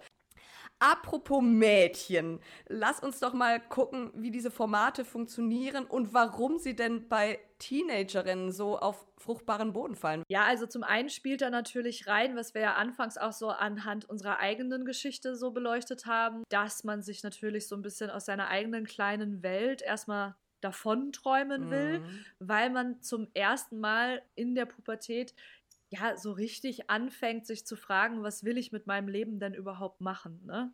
Mhm. Und psychologisch betrachtet ist die Pubertät auch nicht nur ein sexueller Reifeprozess, sondern auch eine ganz wichtige Findungsphase der eigenen Identität. Also das heißt, ich glaube, in der Pubertät wird uns zum ersten Mal bewusst, dass wir unverwechselbare Individuen sind. Mhm. Und das mhm. erklärt dann natürlich auch einerseits diesen weit verbreiteten Teenie-Wunsch berühmt zu werden und sich von der Masse abzuheben, aber halt auch den Drang, sich ständig mit anderen vergleichen zu wollen. Der amerikanische Psychologe David Elkind bezeichnet das als jugendlichen Egozentrismus. Mhm. Und in dieser Phase schließen sich Teenies dann eben auch oft Klicken an oder auch wie in meinem Fall damals so Subkulturen weil sie dadurch dann noch besser ihre Einzigartigkeit durch Klamotten und Sprachgebrauch, Habitus so auf den Punkt bringen und dem Ganzen mehr Ausdruck mhm. verleihen können. Und deswegen ist das halt ganz normal, weil dieser ständige Abgleich mit anderen Personen hilft dann eben dabei, sich selbst besser zu verstehen und sich auch selbst in dieser Gesellschaft und so besser einordnen zu können. Mhm. Dann ist es natürlich total logisch, dass ein Format, wo dir ich sage jetzt mal Pi mal Daumen, 20 KandidatInnen präsentiert werden, die alle andere Stärken und Schwächen haben, für dich als Jugendliche so eine Art Jackpot, weil du hast ganz viele Personas, mit denen du dich persönlich abgleichen kannst und dich dadurch besser selbst finden kannst. Weil sie einfach eine ganze Bandbreite an Identifikations- und Abgrenzungsmöglichkeiten finden. So weit, so gut. Denn das ist ja auch erstmal nichts Schlechtes. Aber die versteckte Gefahr ist halt auch, dass diese Zuschauenden das alles für super authentisch halten und die glauben, dass das, was sie sehen, echt ist. Aber mhm. da darf man natürlich nicht vergessen, dass es sich dabei einfach um eine inszenierte Realität handelt. Und das heißt jetzt natürlich nicht zwingend, dass auch diese ganzen Backstage-Dramen, wenn die sich streiten und sowas alles, dass das gescriptet ist. Das schreibt Kira Rachel Cook auch, dass das nicht so sei, zumindest ähm, mhm. in der mhm. Staffel, als sie dabei war. Das ist alles echt, aber es ist natürlich alles geschnitten. Und dabei hast du als Cutterin, sei es jetzt beim Weglassen in einem Print-Interview oder aber im Fernsehen oder auch wie bei uns jetzt im Podcast, da hast du natürlich eine Macht, weil indem du manche Passagen weglässt, erscheinen andere mitunter in einem anderen Licht. Das heißt, mhm. damit geht ja auch eine große Verantwortung einher. Natürlich nur sofern man sich dieser bewusst ist. Mhm. Aber das ist ja jetzt nicht unbedingt äh, in dieser Sendung der Fall, denn wir denken daran, das Ziel von Germany's Next Topmodel ist Germany's Next Topmodel. Und es soll eben bestmöglichst unterhalten. Ja, und gleichzeitig wird auch Stress kreiert und Stressventile genommen. Ich habe mir nochmal das Rezo-Video angeschaut. Der YouTuber hat das ja im Mai 2022, also vor gut einem Jahr, aufgenommen. Ah, und ich muss sagen, ich habe mich auch echt wieder ertappt gefühlt. Die große Frage, die er stellt, wie kann Heidi Klum noch nicht gecancelt sein? Und ja, das stimmt auch. Er hat da auch nochmal so viel rausgekramt und das stimmt schon. Also der erste Punkt, der super problematisch ist, ist einfach die Sexualisierung von jungen Frauen. Ne? Und ich habe da immer Devil's Advocate irgendwie gespielt und meinte, ja gut, es gibt halt immer Nacktshooting, euch werden immer die Haare abgeschnitten und ihr müsst immer irgendwie mit einem Male-Model rummachen. Ihr kennt die Regeln vorher und gewisse Aspekte sind ja auch Teil des Jobs eines Models. Aber da hatte mich Rezo dann auch, er hat die Anforderungen, die Heidi Klum so an ihre Kandidatinnen stellt, auf einen YouTuber übertragen, auf einen männlichen. Das heißt, wenn Heidi Klum sagt, ja, du musst halt nackt shooten, das brauchen wir so, du willst doch berühmt werden und übertrag das mal auf einen männlichen YouTuber. Der lädt Models ein zu sich ins Video und sagt, naja, ihr müsst nackt sein für dieses Video, sonst macht das keinen Sinn. Und ja, ihr müsst ja nicht, aber wenn ihr halt berühmt werden wollt, ich biete euch x Millionen Zuschauer, macht das mal. Und dann ist es einfach creepy. Und wenn man das creepy findet, muss man es auch bei Heidi Klum creepy finden. Ja, ich erinnere mich auch noch an das Rezo-Video. Das ist auch richtig krass gewesen. Er ist da ja auch noch mal drauf eingegangen, dass es da auch solche Sachen gab, wie das den Kandidatinnen, bevor sie in, ist ja eh ein Problem, dass die meistens irgendwelche High Heels oder Schuhe anhaben, die ihnen nicht richtig passen, was mhm. das Laufen darauf ja noch mal erschwert. Und er hatte auch gesagt, dass es schon mehrfach die Vorwürfe gab, dass ihnen auch vorab die Füße eingeölt werden, mhm. dass sie daran dann noch so rausrutschen und einfach auch umknicken und krasse mhm. Verletzungen kann das nach sich ziehen. Und es stimmt halt, also Nacktshooting hin oder her, aber du musst nicht komplett nackt auf Pferden reiten oder auf einem Mobil durch den Hollywood Boulevard irgendwie fahren, nackt und unter der Dusche. Das ist halt einfach Bullshit. Auf die Spitze getrieben wurde das in einem Shooting, das nachts nackt bei Minustemperaturen stattfand und dann aber vor einem Greenscreen. Also, das hättest du halt auch im Schlafzimmer nebenan machen können. Und da sieht man halt, dass eben Stress und Druck kreiert werden. Du wirst dazu unnötig von der Außenwelt isoliert, du hast kein Handy, Kontakt zu Familie und Freunden geht nur in Begleitung von Kameras. Wir kennen diese Szenen in diesem Videocall-Room. Du darfst nicht rausgehen oder nur unter Begleitung und dann eben solche Sachen, ne? Wie nackt shooten oder auf Typen rumgrinden, wenn du irgendwie 16 bist und noch nicht mal deinen ersten Kuss hattest. Und wir hatten es ja auch gerade schon mal erwähnt an anderer Stelle, einfach dieses, also das hat mich wirklich rückblickend richtig verstört. Ich glaube, war das nicht sogar Giselle, die während der Sendung damals zugenommen hat? Mhm so ein bisschen. Also, ey, und wir reden jetzt hier von einem Kilo oder so. Und dann wurde die wirklich von der Jury mehrfach immer vor den Kameras darauf angesprochen, dass sie ja ganz schön zugelegt hätte und sie müsste jetzt mal ein bisschen mehr Sport machen. Und dann haben sie einfach vor der Kamera, immer bei jedem Entscheidungswalk, ist einer aus der Jury aufgestanden und hat den Umfang ihrer Hüfte und ihrer Oberschenkel ausgemessen. So viel zu Bodyshaming in dieser Sendung. Ja, und das hat sich natürlich im Laufe der Jahre auch schon sehr verändert, denn wir wissen ja alle, Heidi Klum hat ja dann zum Glück Diversity erfunden vor genau. zwei Jahren. Aber dazu kommen wir später nochmal zu sprechen. Bleiben wir jetzt erst nochmal kurz bei dem Fundament von Reality-Formaten, also wie das Ganze aufgebaut ist und funktioniert. Den Medien- und KommunikationswissenschaftlerInnen Elisabeth Klaus und Stefanie Lücke zufolge basieren Sendungen wie Germany's Next Topmodel auf fünf Pfeilern. Der erste ist die Personalisierung. Das heißt, du musst so Identifikationsmomente schaffen. Und das hast du ganz weit vorne im Umstyling. Das ist ja immer mm. die mhm. beliebteste Folge. Aber warum ist sie das? Es ist die beliebteste Folge, weil du dich als Zuschauerin in die Lage versetzen kannst, oh mein Gott, wie würde ich mich fühlen, wenn jemand käme und würde fremdbestimmt sagen, dir werden jetzt deine langen Haare komplett abgeschnitten und du kriegst einen Pixie-Cut. Mhm. Und dann versetzt du dich in die Lage und denkst dir, oh Gott, wäre das schrecklich. Und das spielt denen natürlich super in die Karten, weil du dich super darüber identifizieren kannst und weil es zusätzlich natürlich zu Tränen führt und Emotionalisierung. Das macht das Ganze spannend wieder.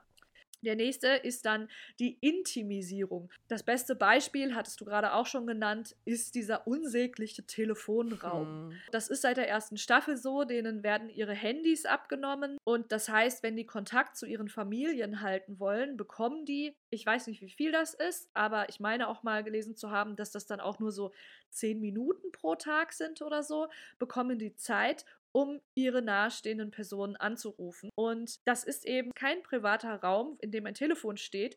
Das ist eine ausgeleuchtete kleine Bühne, wo ein Sessel und ein Laptop steht mit Kamerateam. Und dann hast du nur diese zehn Minuten, um kurz mit deiner besten Freundin oder mit deiner Mutter zu sprechen. Und natürlich willst du dich auskotzen. Und es sind genau die Szenen, die sie sich da dann rausholen, diese intimen Momente, die natürlich dann auch wieder Zwietracht sehen. Der dritte und der vierte Pfeiler können meiner Meinung nach so ein bisschen zusammengefasst werden. Das sind nämlich die Emotionalisierung und die Dramatisierung. Das ist auch super easy mit Musik zu machen. Du kannst einfach den Heldinnen Epos befeuern. Du kannst aber auch durch traurige Musik, Heimwehsequenzen oder sowas in der Art nochmal auf ein ganz anderes emotionales Level bei den Zuschauenden bringen. Und das gleiche gilt für die Dramatisierung. Abgesehen von der Musik ist da eindeutig die Schnittarbeit das krasseste. Mhm. Und da muss man sich einfach vor Augen führen, die drehen da rund um die Uhr mit mehreren Kameras. Das heißt, was die da ja an Material vorliegen haben, das ist so unfassbar viel und alles, was wir im Fernsehen zu sehen bekommen, ist die Spitze des Eisbergs, die oben rausguckt.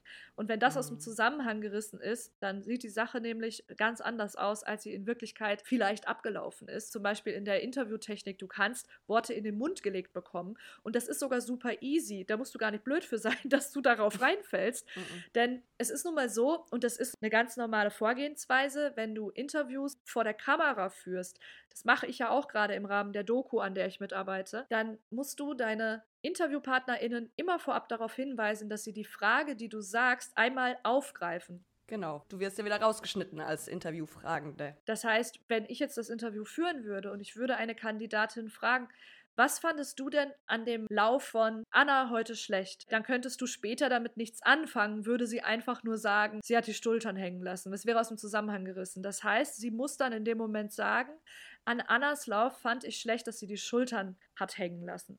So, und wenn das dann wieder aus dem Kontext gerissen irgendwo eingefügt wird, sieht es so aus, als würde sie über Anna lästern, obwohl es eine Interviewfrage war, die ihr in den Mund gelegt wurde.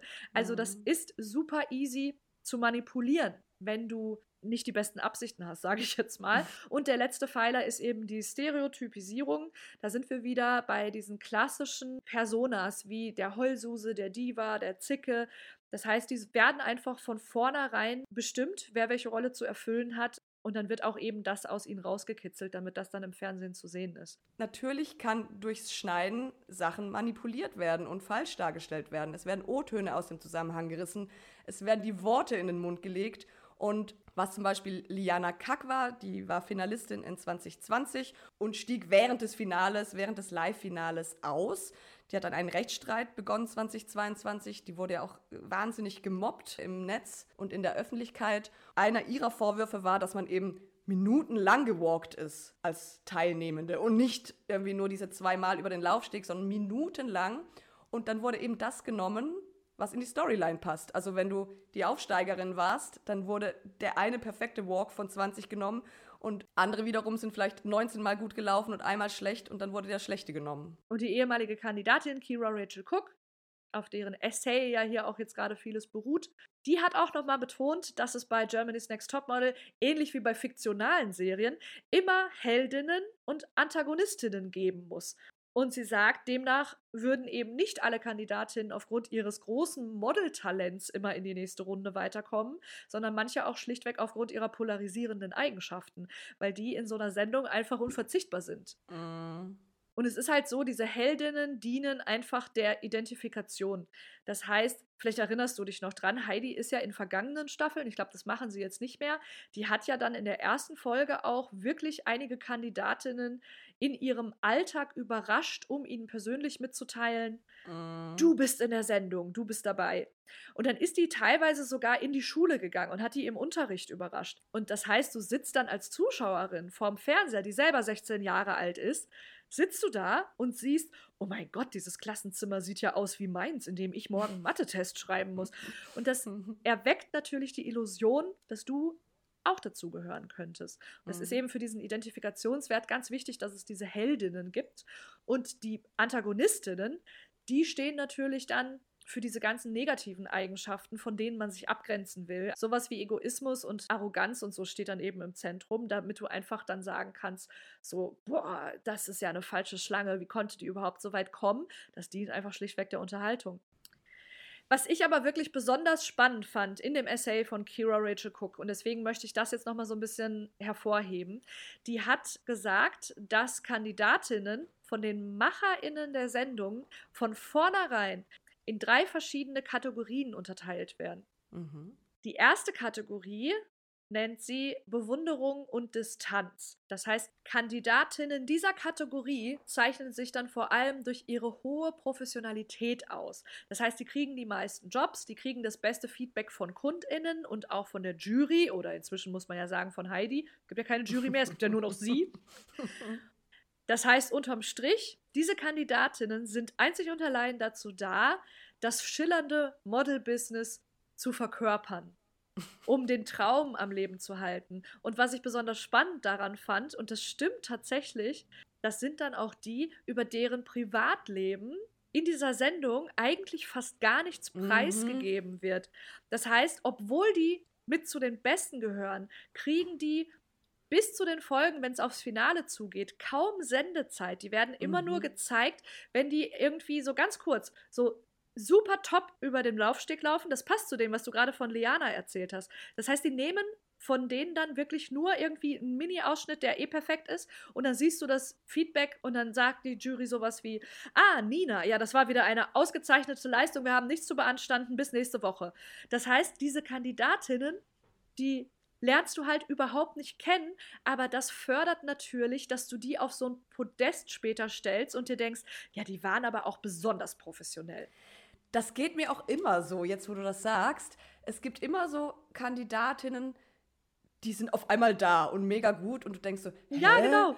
Die habe ich noch nie gesehen. Voll. Das, ist, das sind die da habe ich auch sofort dran gedacht. Denn es ist immer so, dass du irgendwann, wenn du das Gefühl hast, nach dem Umstyling, hat man ja dann irgendwann das Gefühl, okay, ich, jetzt, die jetzt noch da sind, jetzt kann ich die auch alle auseinanderhalten. Mhm. Sie entwickeln jetzt Personality.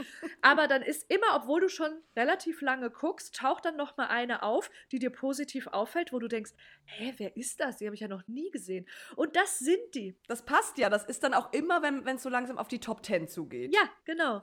Ja, krass. So, dann die zweite Kategorie, die sie da entwirft, ist eben nicht Bewunderung und Distanz, was wir jetzt gerade hatten, sondern Bewunderung und Nähe. Und das sind dann mhm. eben Kandidatinnen, die im Anschlussprogramm bei Red und so dann schon mal, obwohl das noch mitten in der Staffel ist, schon ein ausführliches Interview mm. bekommen oder die porträtiert werden und dann werden deren Eltern besucht und dann wird gezeigt, wie sie leben. Dann werden deren beste Freundinnen oder ihre Boyfriends auch so ins Boot geholt und interviewt und dann wird da so eine richtige Geschichte schon um diese mm. Kandidatinnen herum kreiert. Es sind meist dramatische Lebensgeschichten, auf die die zurückblicken und da habe ich auch nochmal drüber nachgedacht und da ist mir echt eingefallen. Also da gab es ja schon Kandidatinnen. Ich glaube, das war die letzte oder die vorletzte Staffel. Da gab es ja eine Kandidatin, die ist auch ins Finale, glaube ich, gekommen. Die ist mit ihrer Familie aus Syrien geflüchtet. Mhm. Dann gab es ja mal Betty. Das war die super sympathische, die man einfach lieb haben musste die auch übrigens überrascht wurde von Heidi persönlich und zwar im Kinderheim.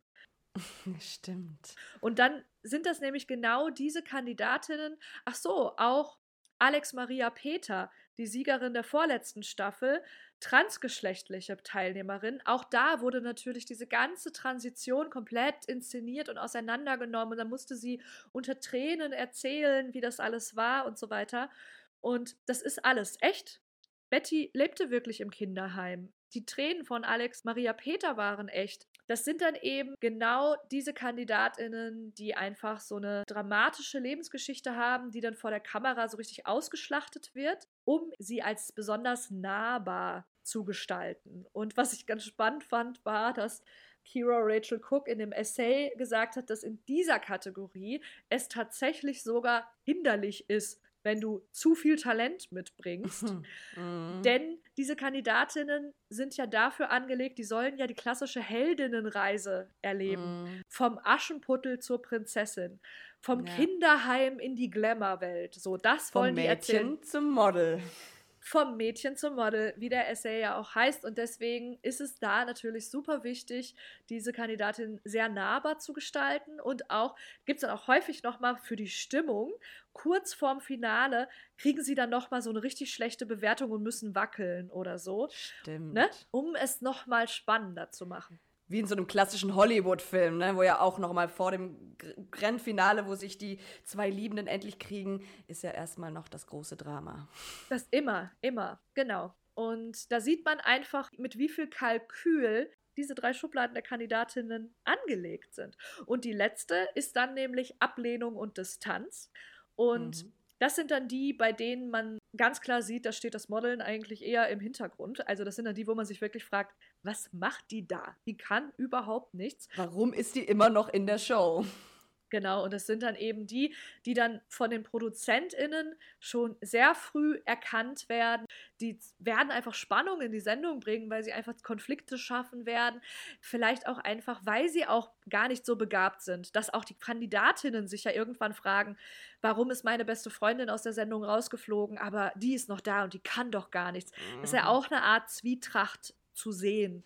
Mhm. Und das sehen wir auch immer wieder und es ist ja auch jetzt gerade vorgestern in der letzten Folge Ania rausgeflogen. Eindeutig die Kandidatin dieser Kategorie in dieser Staffel, die als Einzelgängerin dargestellt wurde, die immer nur an sich denkt, die immer als sehr egoistisch äh, dargestellt worden ist. Auf diesen Satz warte ich auch in jeder Staffel. Wenn das das erste Mal gesagt wird, das ist meistens schon in Folge 1 oder 2, ich bin hier nicht, um Freunde zu machen.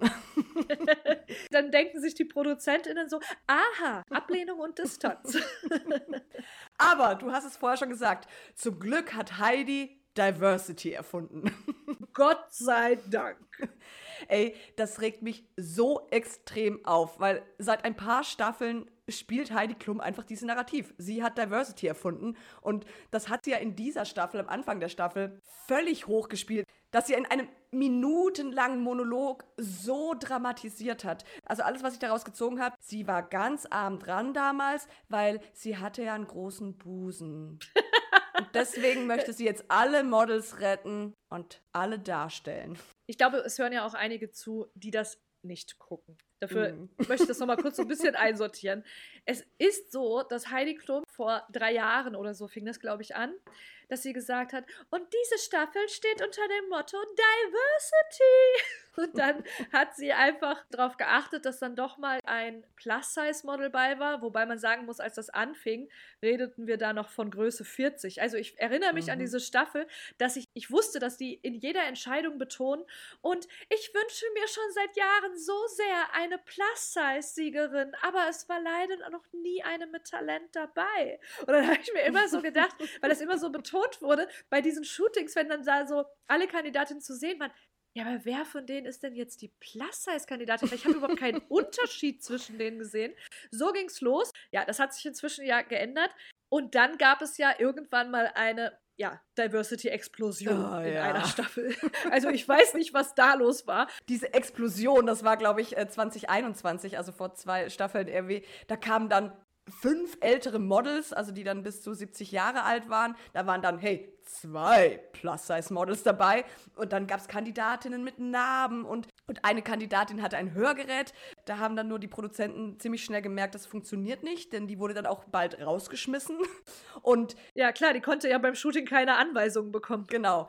Und es war dann auch immer eine Transfrau dabei und da bin ich echt ambivalent, weil das ist natürlich total begrüßenswert, aber es fühlte sich einfach verlogen und einfach so nach einer quotentransgeschlechtlichen Person an, die dann auch ewig dieses Thema mitgenommen wurde, ewig dramatisiert wurde und die auch teilweise nicht gut waren und eben du hast gemerkt, die werden nur wegen der Story mitgenommen. Und das ist aber ja der entscheidende Punkt es hat sich einfach falsch angefühlt, weil all diese Personen, die du gerade aufgezählt hast, darauf reduziert worden sind, auf dieses jeweilige Merkmal und dann die ganze Zeit darüber reden mussten. In jedem Interview ging mhm. es dann um die Geflüchteten-Geschichte, um die geschlechtliche Transition, um die Behinderung. Um die Behinderung, um die schlimme überstandene Krankheit. Und ich meine, echte Diversity zeichnet sich natürlich dadurch aus, dass all diese Menschen an etwas teilhaben können ohne dass es thematisiert wird. Weil es selbstverständlich ist. Und da muss ich jetzt aber einmal was Positives sagen. Ich habe nämlich seit dieser Staffel zum ersten Mal das Gefühl, dass das ehrlich divers ist. Aber Achtung, jetzt nur auf die Körperform bezogen. Ne? Ansonsten fehlt es da sicherlich noch dramatisch an Diversität. Aber wenn wir auf die Körperform gucken, ist eben nicht nur noch ein kurviges Model dabei, sondern einige. Und zwar unterschiedliche Kurven. Ne? Die eine hat die Kurve an der Hüfte, die andere hat die Kurve am Busen, die andere hat es an den Beinen und da sind einfach mehrere dabei und eben genau das Entscheidende, es wird nicht ständig erwähnt und denen wird eben nicht der Plus-Size-Model-Stempel aufgedrückt. Ja, und selbst wenn es nicht drunter steht und du den Ton aus hast, erkennst du selbst, wer das Plus-Size-Model ist. Ich meine, die haben ja auch diesmal diese, für Setcard-Shooting mussten sie wieder so ein Schild hochhalten, wo dann auch drauf stand, welche Kleidergröße sie haben und so weiter und so weiter. Auf jeden Fall ist da diesmal eine Kandidatin dabei, Vivian, glaube ich. Mhm. Da stand dann auch, dass sie ähm, Kleidergröße 50 hat, zum Beispiel. Und also mhm. da gehe ich mit d'accord. Das ist eindeutig Plus-Size. Und da muss ich auch sagen, ich gebe dir recht, es wird diesmal gar nicht so krass thematisiert. Die sind halt alle irgendwie einfach da.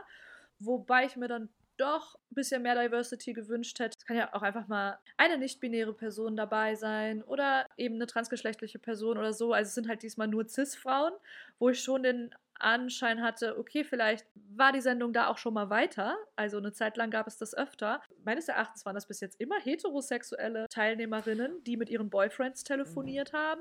Also ich habe noch nie gesehen, dass da jemand. Ja, weiß man natürlich nicht, ne? Ich habe mich jetzt auch gerade gefragt, wer weiß, vielleicht ist ja eine Transfrau dabei und wir wissen es nicht, weil es nicht thematisiert wird. Aber ich glaube, das würden sie dann auch thematisieren. Das würden sie auf jeden Fall thematisieren. Also das ist dann doch. Zu fortschrittlich. Und jetzt auch, was ich gerade meinte, also selbst wenn mal eine bisexuelle oder eine lesbische Teilnehmerin da wäre, die eine Partnerin hat zu Hause, dann glaubst du doch wohl nicht im Ernst, dass die die telefonieren lassen, ohne dass es einen TAF-Beitrag darüber gibt. Also das wird uns nicht entgangen sein, das glaube ich nicht. Jedenfalls, um das zum Abschluss zu bringen, Heidi Klum hat Diversity natürlich nicht erfunden, Überraschung, aber es spielt ihr eben extrem gut in die Karten, weil sich noch mehr ZuschauerInnen mit den KandidatInnen identifizieren können. Und gleichzeitig kann sich eben als die große Diversity Queen inszenieren. Ja, und dazu möchte ich jetzt auch nochmal sagen, du hast gerade schon angesprochen, die Einleitung der diesjährigen Staffel, also und da bin ich auch wirklich richtig sauer gewesen, weil, also die hat ja gar nicht mehr aufgehört. Interessanterweise haben sie diese 15-minütige Einleitung der Sendung, was es noch nie vorher gab, nicht in die Mediathek gestellt. Die konntest ja. du dir nur live im Fernsehen angucken und dann war es weg. Und das muss man sich so vorstellen, dass Heidi da einfach selbst in einer interviewähnlichen Situation in die Kamera geredet hat, mit einem ganz traurigen, niedergeschlagenen Ton, weil sie so sehr darunter leidet, dass die Medien ihr unterstellen, dass sie ihren Models etwas Böses will, obwohl sie doch die einzige ist, die die Modelszene revolutionieren will. Dann wurden ganz viele Schlagzeilen eingeblendet.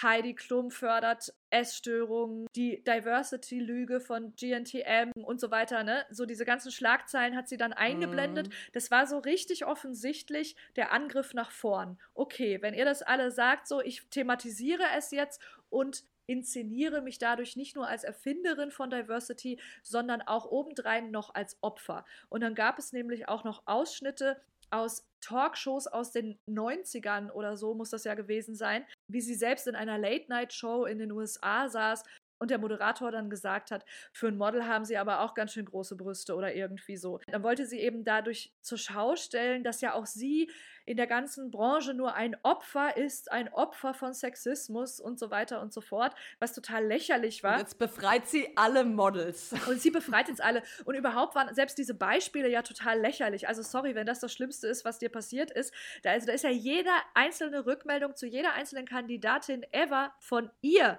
schlimmer gewesen und sexistischer als das, was sie da jetzt als traumatische Erfahrung irgendwie darstellen mhm. wollte.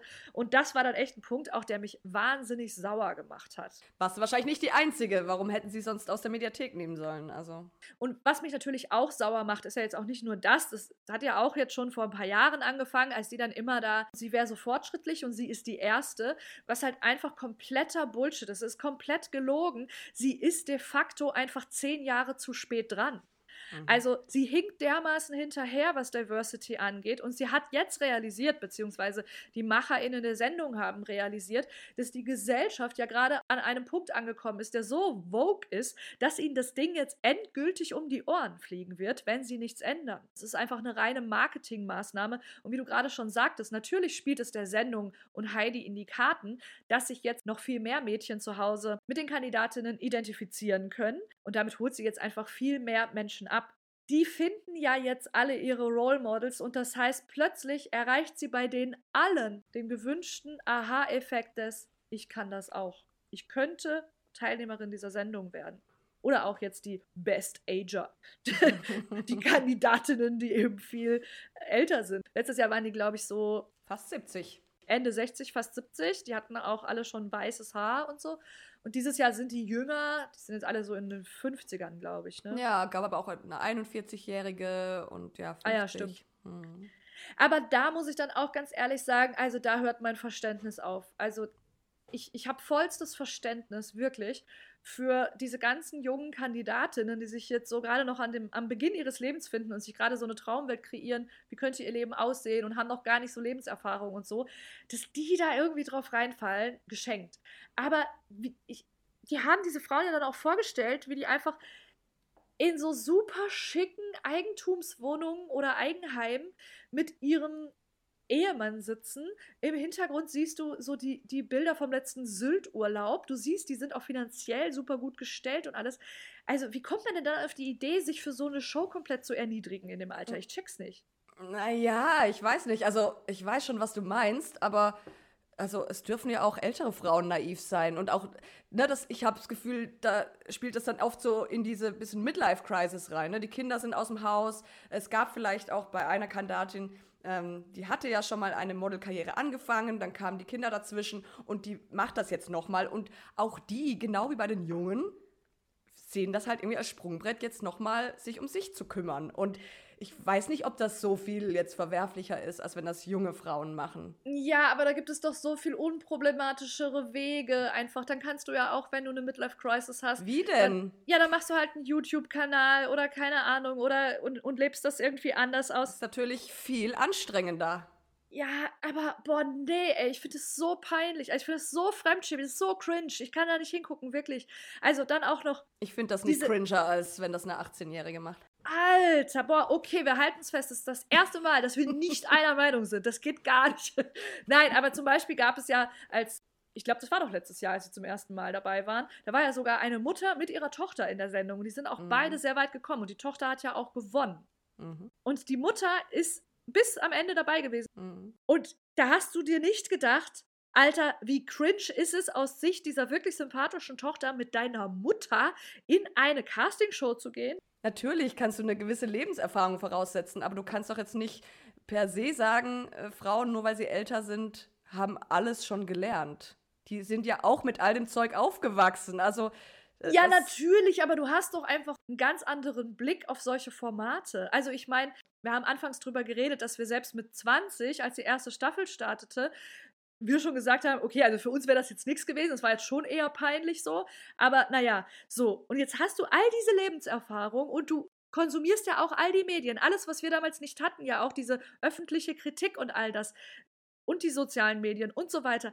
Und dann denkst du dir mit über 50, nee, also das ist jetzt, das wird jetzt ein bisschen Pep in mein Leben bringen. Dann lasse ich mich von Heidi Klum rumkommandieren und erniedrigen und dann muss ich mich ausziehen und ähm, was weiß ich, was alles machen. Vielleicht hast du ja umso mehr das Ding durchschaut, das Spiel, und spielst das Spiel halt mit und nutzt es zu deinen eigenen Vorteilen. Ich. Okay, dann bin ich an dieser Stelle. ich, ich finde das dumm. We agree to disagree. Ungern eigentlich. Ich würde dich gerne überzeugen.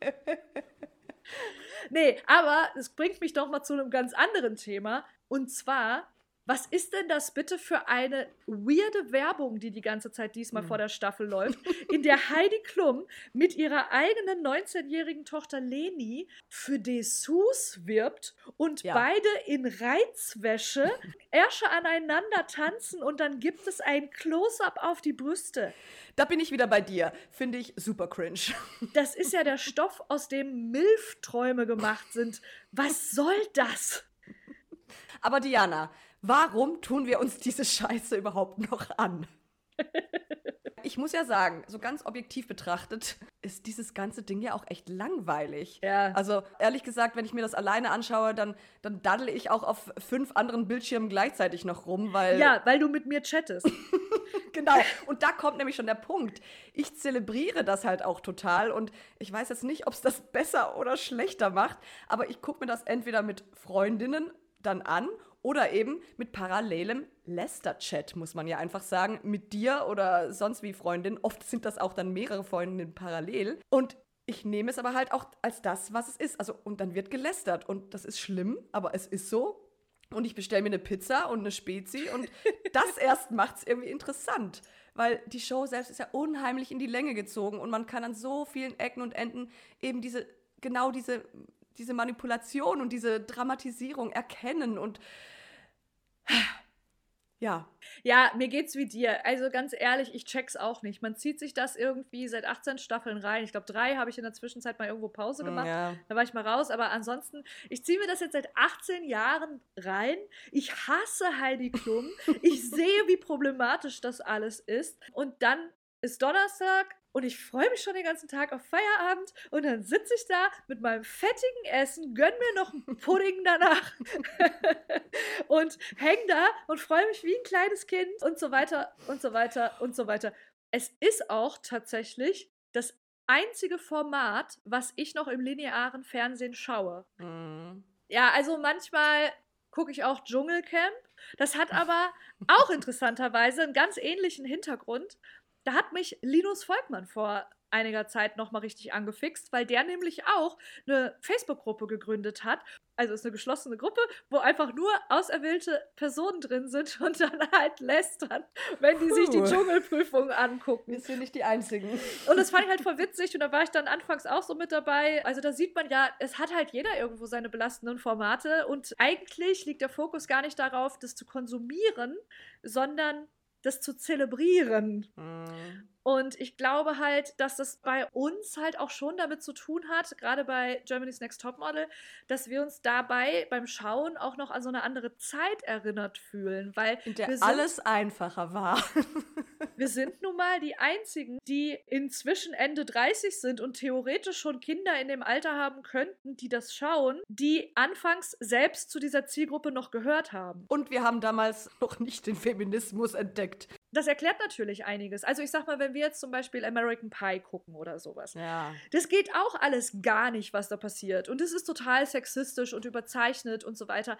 Aber irgendwie guckt man sich das ja dann doch so ein bisschen mit so nostalgischen Gefühlen an und erinnert sich so ein bisschen an diese Zeit, als die Welt noch so schön einfach war, in der man noch alles in Schwarz und Weiß unterteilen konnte und in der man halt auch noch frei von diesem ganzen feministischen Wissen war, das einem halt alles versaut. Ja, also ich weiß auch, woher das kommt. Es ist und bleibt aber dennoch ein sehr ambivalentes und vielleicht auch verwerfliches Vergnügen, das Ganze. Ja, also ich sage ja immer, um mein Gewissen zu beruhigen, schaue ich das ja bewusst im linearen Fernsehen. ich könnte es ja auch schauen, wann immer ich gerade die Zeit dazu finde. Aber einerseits freut es mich tatsächlich, das gehört zu diesem Zelebrieren dazu, dass es dann eben der Donnerstagabend um 20.15 Uhr ist, auf Mhm. Pro 7, auf der 7. und dass ich auch an diese Uhrzeit und so weiter auch gebunden bin irgendwie. Aber ich beruhige mein Gewissen tatsächlich auch ein bisschen dadurch, weil ich da ja nicht in den Einschaltquoten erfasst werden kann. weil, Das ist also quasi gar nicht passiert. was in Dianas Wohnzimmer passiert, bleibt, Bleibt in Dianas Wohnzimmer. Naja, also die Einschaltquoten berechnen sich ja anhand von einer exemplarischen Auswahl an Haushalten. Das wird dann einfach hochgerechnet und es sind gar nicht mal so viele. Also es sind irgendwie nur ein paar tausend, also im einstelligen Tausenderbereich quasi. Und die werden ja mit so Messgeräten ausgestattet und das wird dann halt hochgerechnet. So ein Messgerät besitze ich nicht und deswegen kann ich einfach heimlich gucken, ohne Heidi zu noch teureren Werbungen zu verhelfen und so weiter. Wir haben ja eingangs darüber gesprochen, dass ich mich halt geoutet habe, neulich oder zum ersten Mal letztes Jahr, dass ich das schaue. Und ich verstehe die Kritik von den Menschen, die mir dann geschrieben haben, dass sie auch in einer gewissen Hinsicht enttäuscht von mir sind, weil ich auch aufgrund meines Kanals ja auch eine gewisse Reichweite haben, auch wenn die jetzt nicht wer weiß, wie riesig ist, aber dass sie sich da eine größere Vorbildfunktion von mir vielleicht erhofft hätten oder gewünscht hätten und dass sie es einfach nicht nachvollziehen können. Und ich kann das, ich, ich verstehe das wirklich. Ich will diese Kritik gar nicht von mir weisen. Mhm. Aber mir war eben auch wichtig, und das ist mir sowohl in unserem Podcast, in dem es ja wirklich auch um Ambivalenzen geht, die man auch einfach mal aushalten muss. Denn ich glaube, manchmal nervt mich das, dass wir das so ein bisschen verlernen.